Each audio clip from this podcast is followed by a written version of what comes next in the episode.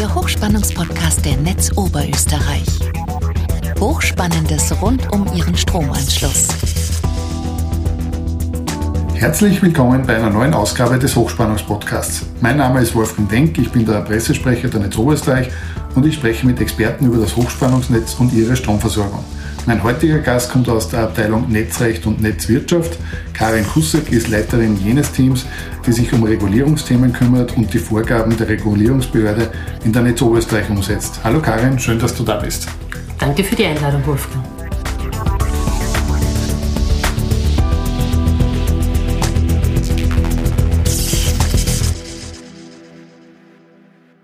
Karin, vorweg eine allgemeine Frage, damit unsere Zuhörenden äh, ein, ein bisschen einen Eindruck bekommen, was wir so machen. Wozu ein Unternehmen eine Rechtsabteilung unterhält, das ist eigentlich relativ klar. Spezieller ist da schon die Notwendigkeit, den Bereich Regulierung abzudecken. Warum braucht der Netzbetreiber eine eigene Abteilung, die sich mit dem Thema Regulierung befasst? Also bei uns im Team decken wir Controlling-Aufgaben ab, wie sie viele Unternehmen haben. Und eine Besonderheit ist eben die Regulierung. Die Liberalisierung bzw. die Regulierung vom Energiemarkt gibt es in Österreich seit Anfang der 2000er Jahre. Und die Idee war, einen funktionierenden Wettbewerb im Energiebereich zu schaffen. Und die Kunden können die Preise vergleichen und dann den Händler wählen, bei dem sie die Strom oder Gas beziehen wollen. Und die Bereitstellung von Infrastruktur für die Übertragung von Energie ist sehr kapitalintensiv und damit ist eine Konkurrenz unwirtschaftlich. Und darum spricht man bei Strom- und Gasnetzen von natürlichen Monopolen. Und damit man hier den fehlenden Wettbewerb ausgleichen kann, sind die Preise für Netzzugang und Netznutzung reguliert. Damit die Regulierungsbehörde, das ist in Österreich die Energiekontroll Austria für die Regulierung der Elektrizitäts- und Erdgaswirtschaft, kurz E-Control oder ECA, damit die die Tarife hierfür festlegen kann, prüft sie unter anderem die Kosten aller Netzbetreiber. Und genau für diese Anforderungen erheben wir die Daten, bereiten sie auf und sind Ansprechpartner für die Behörde im Kostenermittlungsverfahren.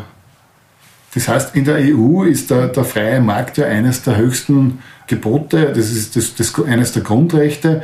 Da ist ein Monopolbereich wie das Strom- oder das Gasnetz jetzt schon etwas Außergewöhnliches. Und genau für diesen Bereich ist die Regulierung jetzt zuständig. Was sind jetzt genau die Aufgaben, die die Regulierungsbehörde in diesem Bereich wahrnimmt? Die Aufgaben der Regulierung leiten sich im Wesentlichen durch gesetzliche Vorgaben ab, wie das Elektrizitätswirtschafts- und Organisationsgesetz, das Gaswirtschaftsgesetz, das Energiekontrollgesetz, das Erneuerbaren Ausbaugesetz oder auch Netzkodizes der Europäischen Kommission für Strom und Gas, um nur einige zu nennen. Äh, die Hauptaufgaben all dieser gesetzlichen Vorschriften sind eben einen fairen und diskriminierungsfreien Wettbewerb zu schaffen, die Rahmenbedingungen für den Strom- und Gasmarkt festzulegen. Dazu gehört auch die Veröffentlichung der neuen Strom- und Gasnetztarife und auch Informationen für Konsumenten und Marktteilnehmer bereitzustellen. Also um die Aufgaben der Regulierung zu erfüllen, äh, gibt es nationale Kontrollstellen. In Österreich ist das für den Energiemarkt, wie du gesagt hast, die, die E-Control, die mit ihren Vorgaben jetzt äh, erreichen will, dass eben die, die alle Netzkunden vom, vom Endkunden bis zum Energielieferanten damit die alle gleichberechtigt auf diese monopolisierte Infrastruktur zugreifen können. Welche Vorgaben macht denn jetzt die Regulierungsbehörde genau den einzelnen Netzbetreibern dazu? Also hier gibt es genaue gesetzlich geregelte Vorgaben. Sobald ein Kunde eine vollständige schriftliche Anfrage für den Netzzutritt an uns stellt, müssen wir innerhalb einer festgelegten Frist eine Antwort und einen Kostenvoranschlag übermitteln. Und wir sind auch verpflichtet, unsere Kunden diskriminierungsfrei zu behandeln. Das heißt, wir dürfen keine Kunden oder Kundengruppen irgendwie bevorzugen oder benachteiligen. Das heißt, wenn ein Kunde äh, jetzt äh, bei uns einen Antrag auf, auf, Netzzugang stellt, sei es jetzt Strom oder Gas, dann hat er das Anrecht, dass er innerhalb einer bestimmten Frist von uns da eine Antwort drauf kriegt. Genau, weil im Strom haben wir ja da eine Anschlusspflicht. Das heißt, er braucht diese Antwort, der braucht den Kostenvoranschlag, damit er hier sich da auch entscheiden kann und dann auch den Netzzutritt bekommt. Ist diese, diese Höhe der, der, der Kosten, ist die vorgegeben oder können wir als Netzbetreiber die selbst auswählen? Äh, grundsätzlich vorgegeben, aber wir kommen wahrscheinlich später auch noch auf die Verursachungsgerechtigkeit. Natürlich macht es einen Unterschied jetzt gerade beim Bau des Anschlusses, was das für Ort oder wie groß dieser Anschluss ist und davon hängen natürlich die Kosten ab.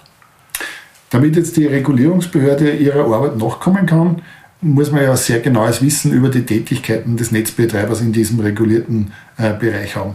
Welche Meldepflichten an die E-Control gibt es denn für uns als Netzbetreiber? Es stimmt, die E-Control muss sich mit sehr vielen Themen in diversen Bereichen beschäftigen und infolgedessen liefern unterschiedliche Abteilungen der Netz Oberösterreich viele Daten an die Behörde. Zum Beispiel muss die Einhaltung gesetzlicher Vorgaben nachgewiesen werden, wie ich gerade vorhin gesagt habe, Anträge auf Netzzutritt, wie viele gibt es, in welcher Frist wurden sie beantwortet, unterschiedliche Angaben zu Erzeugung und Einspeisung, zum Bezug, zu Netzzutritt, zu Abrechnungen und Mahnungen, zu Smart Meter, zu Fristeinhaltungen generell, zu Wechselraten, Ausfallszeiten. Ich kann gar nicht vollständig aufzählen, was wir alles liefern. Und natürlich unterliegen wir den geltenden Datenschutzbestimmungen wie alle anderen auch. Das heißt, der, der, der Aufwand ist eigentlich ein relativ hoher ja, und, und die, die Daten sind sehr breit gefasst, ist ein breites Spektrum, was wir da liefern müssen und wir kommen da schon recht ins Detail des Regulierungssystems. Das Gegenüber der Meldepflichten ist jetzt natürlich dieses Kostenermittlungsverfahren, das hast du zuerst schon, schon kurz angesprochen.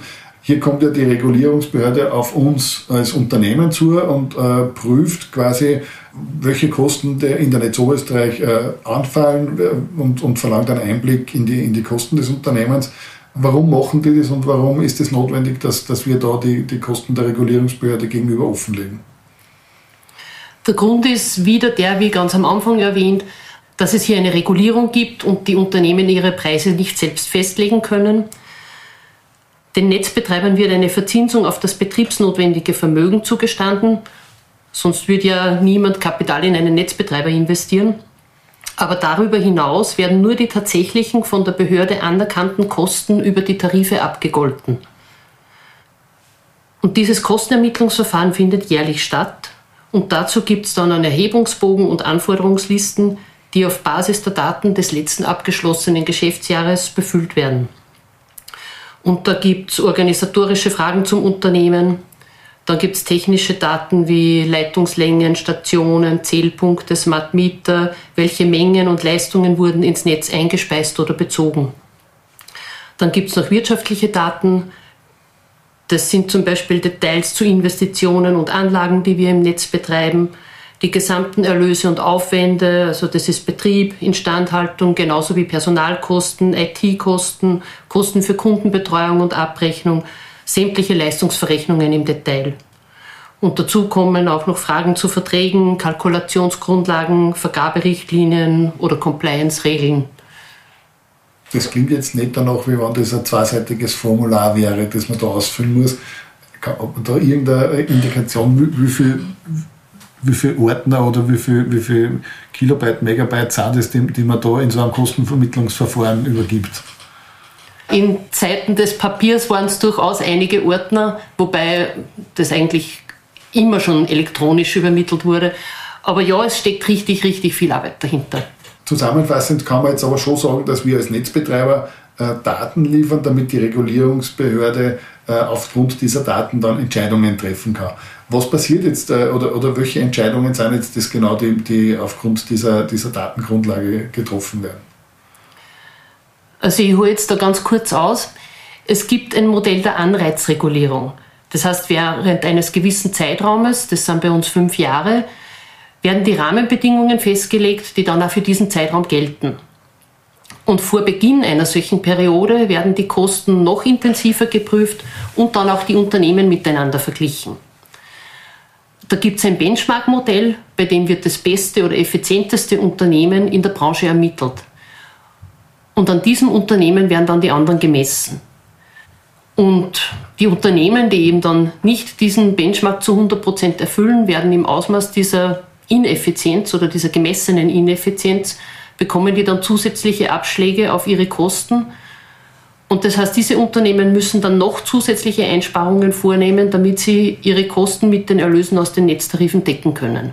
Das heißt, da darf man jetzt äh, sehr wohl als als Vertreter der Netz dazu sagen, es gibt Bereiche, wo wir der Benchmark-Führer sind, äh, wo wir das quasi in, in diesem Bereich das effizienteste Unternehmen sind. Aber da gibt es natürlich dann, wie du, wie du gesagt hast, eben auch Bereiche oder Unternehmen, die halt in Bereichen nicht so gut sind.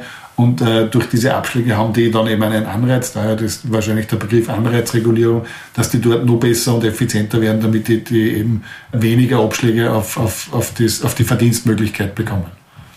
Genau, der Anreiz soll auch geboten werden über diese Fünfjahresfrist, dass man hier eben auch ein bisschen Zeit hat, diese Einsparungen zu treffen. Und während dieser Zeit ist das, was dieser Kostenpfad, dieser, der da eben vorgegeben wird, über- oder untererfüllt wird, das Unternehmen eben selbst zusätzlich tragen muss oder hier in dieser Zeit äh, auch diese Einsparungen für diese Zeit auch äh, lukrieren kann. Wenn man was übererfüllt, dann wäre man ja quasi ein übereffizienter Netzbetreiber. Stimmt das so? Also nur für die Zeit während der Anreizregulierungsperiode, weil per Definition der, das beste Unternehmen 100 Prozent ist. Okay, das heißt, wenn, wenn, wenn, es, äh, äh, wenn dann ein Unternehmen noch effizienter wird, dann ist, wird dieses noch effizientere Unternehmen quasi der Benchmark für alle anderen. Genau so ist. Und nach Ende dieser Anreizperiode fängt es wieder von vorne an. Das heißt, die Einsparungen, die man getroffen hat, werden dann zugunsten der Kunden abgeschöpft und das ist dann wieder die neue Basis. Du hast jetzt dieses Thema der, der Netztarife in, in einer der, der, Antworten vorher schon angesprochen. Sind, die Netztarife sind immer dieses Thema, wo man einmal im Jahr fast immer den, den direkten Kontakt mit dem Kunden haben, weil, weil dort sich eben die Tarife ändern, einmal ins Plus, einmal ins, ins Minus äh, und wir dort den, den, den, den Kontakt zum Kunden haben, weil, weil die Kunden das mitteilen müssen. Wie gestalten Sie jetzt diese Netztarife und, und wie lange gelten so Netztarife? Also ganz vereinfacht gesagt, nimmt die Behörde eben diese geprüften und anerkannten Kosten, zieht davon alles ab an Erlösen, was aus einer anderen Tätigkeit lukriert wird, sei es Messerlöse oder eben durch den Netzzutritt, der da gesondert verrechnet wird. Und was hier übrig bleibt an Kosten, wird grob gesagt durch die Menge dividiert und daraus ergibt sich der Tarif oder ergeben sich die Tarife, es sind ja unterschiedliche. Grundsätzlich erfolgt die Tariffestlegung einmal jährlich, immer zum 1. Jänner.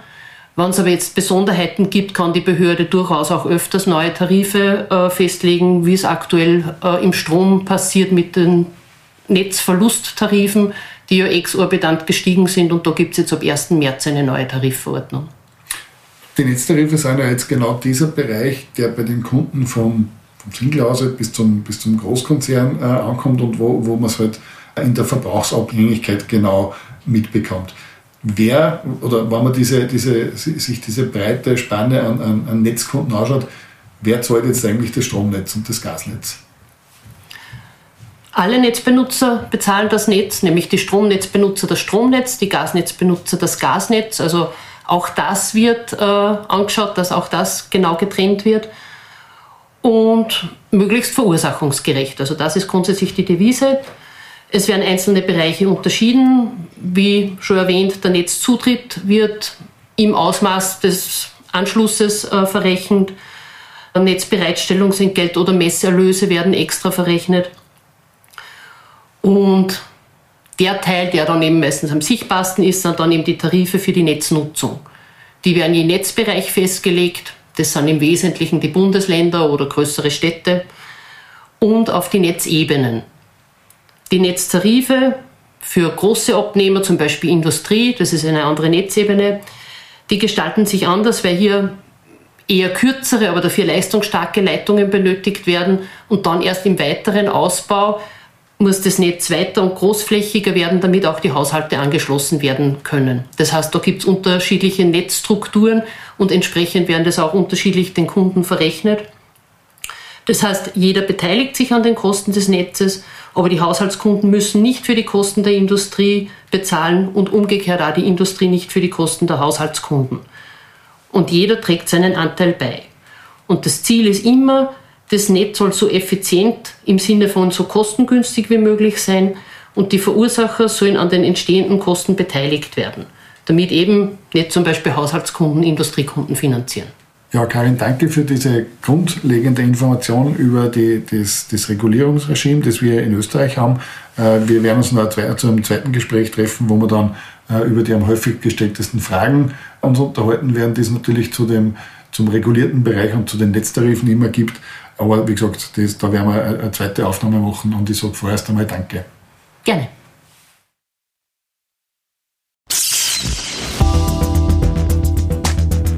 Der Hochspannungspodcast ist der regelmäßige Podcast der Netz Oberösterreich zu interessanten Themen rund um das Hochspannungsnetz. Alle Folgen zum Nachhören finden Sie auf hochspannungspodcast.at. Nachlesen können Sie die Informationen aus diesem Podcast und noch viel mehr unter hochspannungsblog.at/podcast. Verpassen Sie keine neue Folge.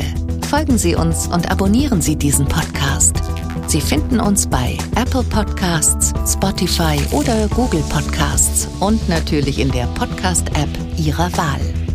Hat Ihnen diese Folge gefallen? Haben Sie was dazugelernt?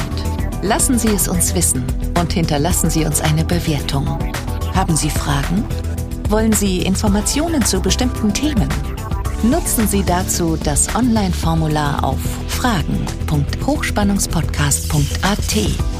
Danke fürs Zuhören. Bis zum nächsten Mal und bleiben Sie gesund.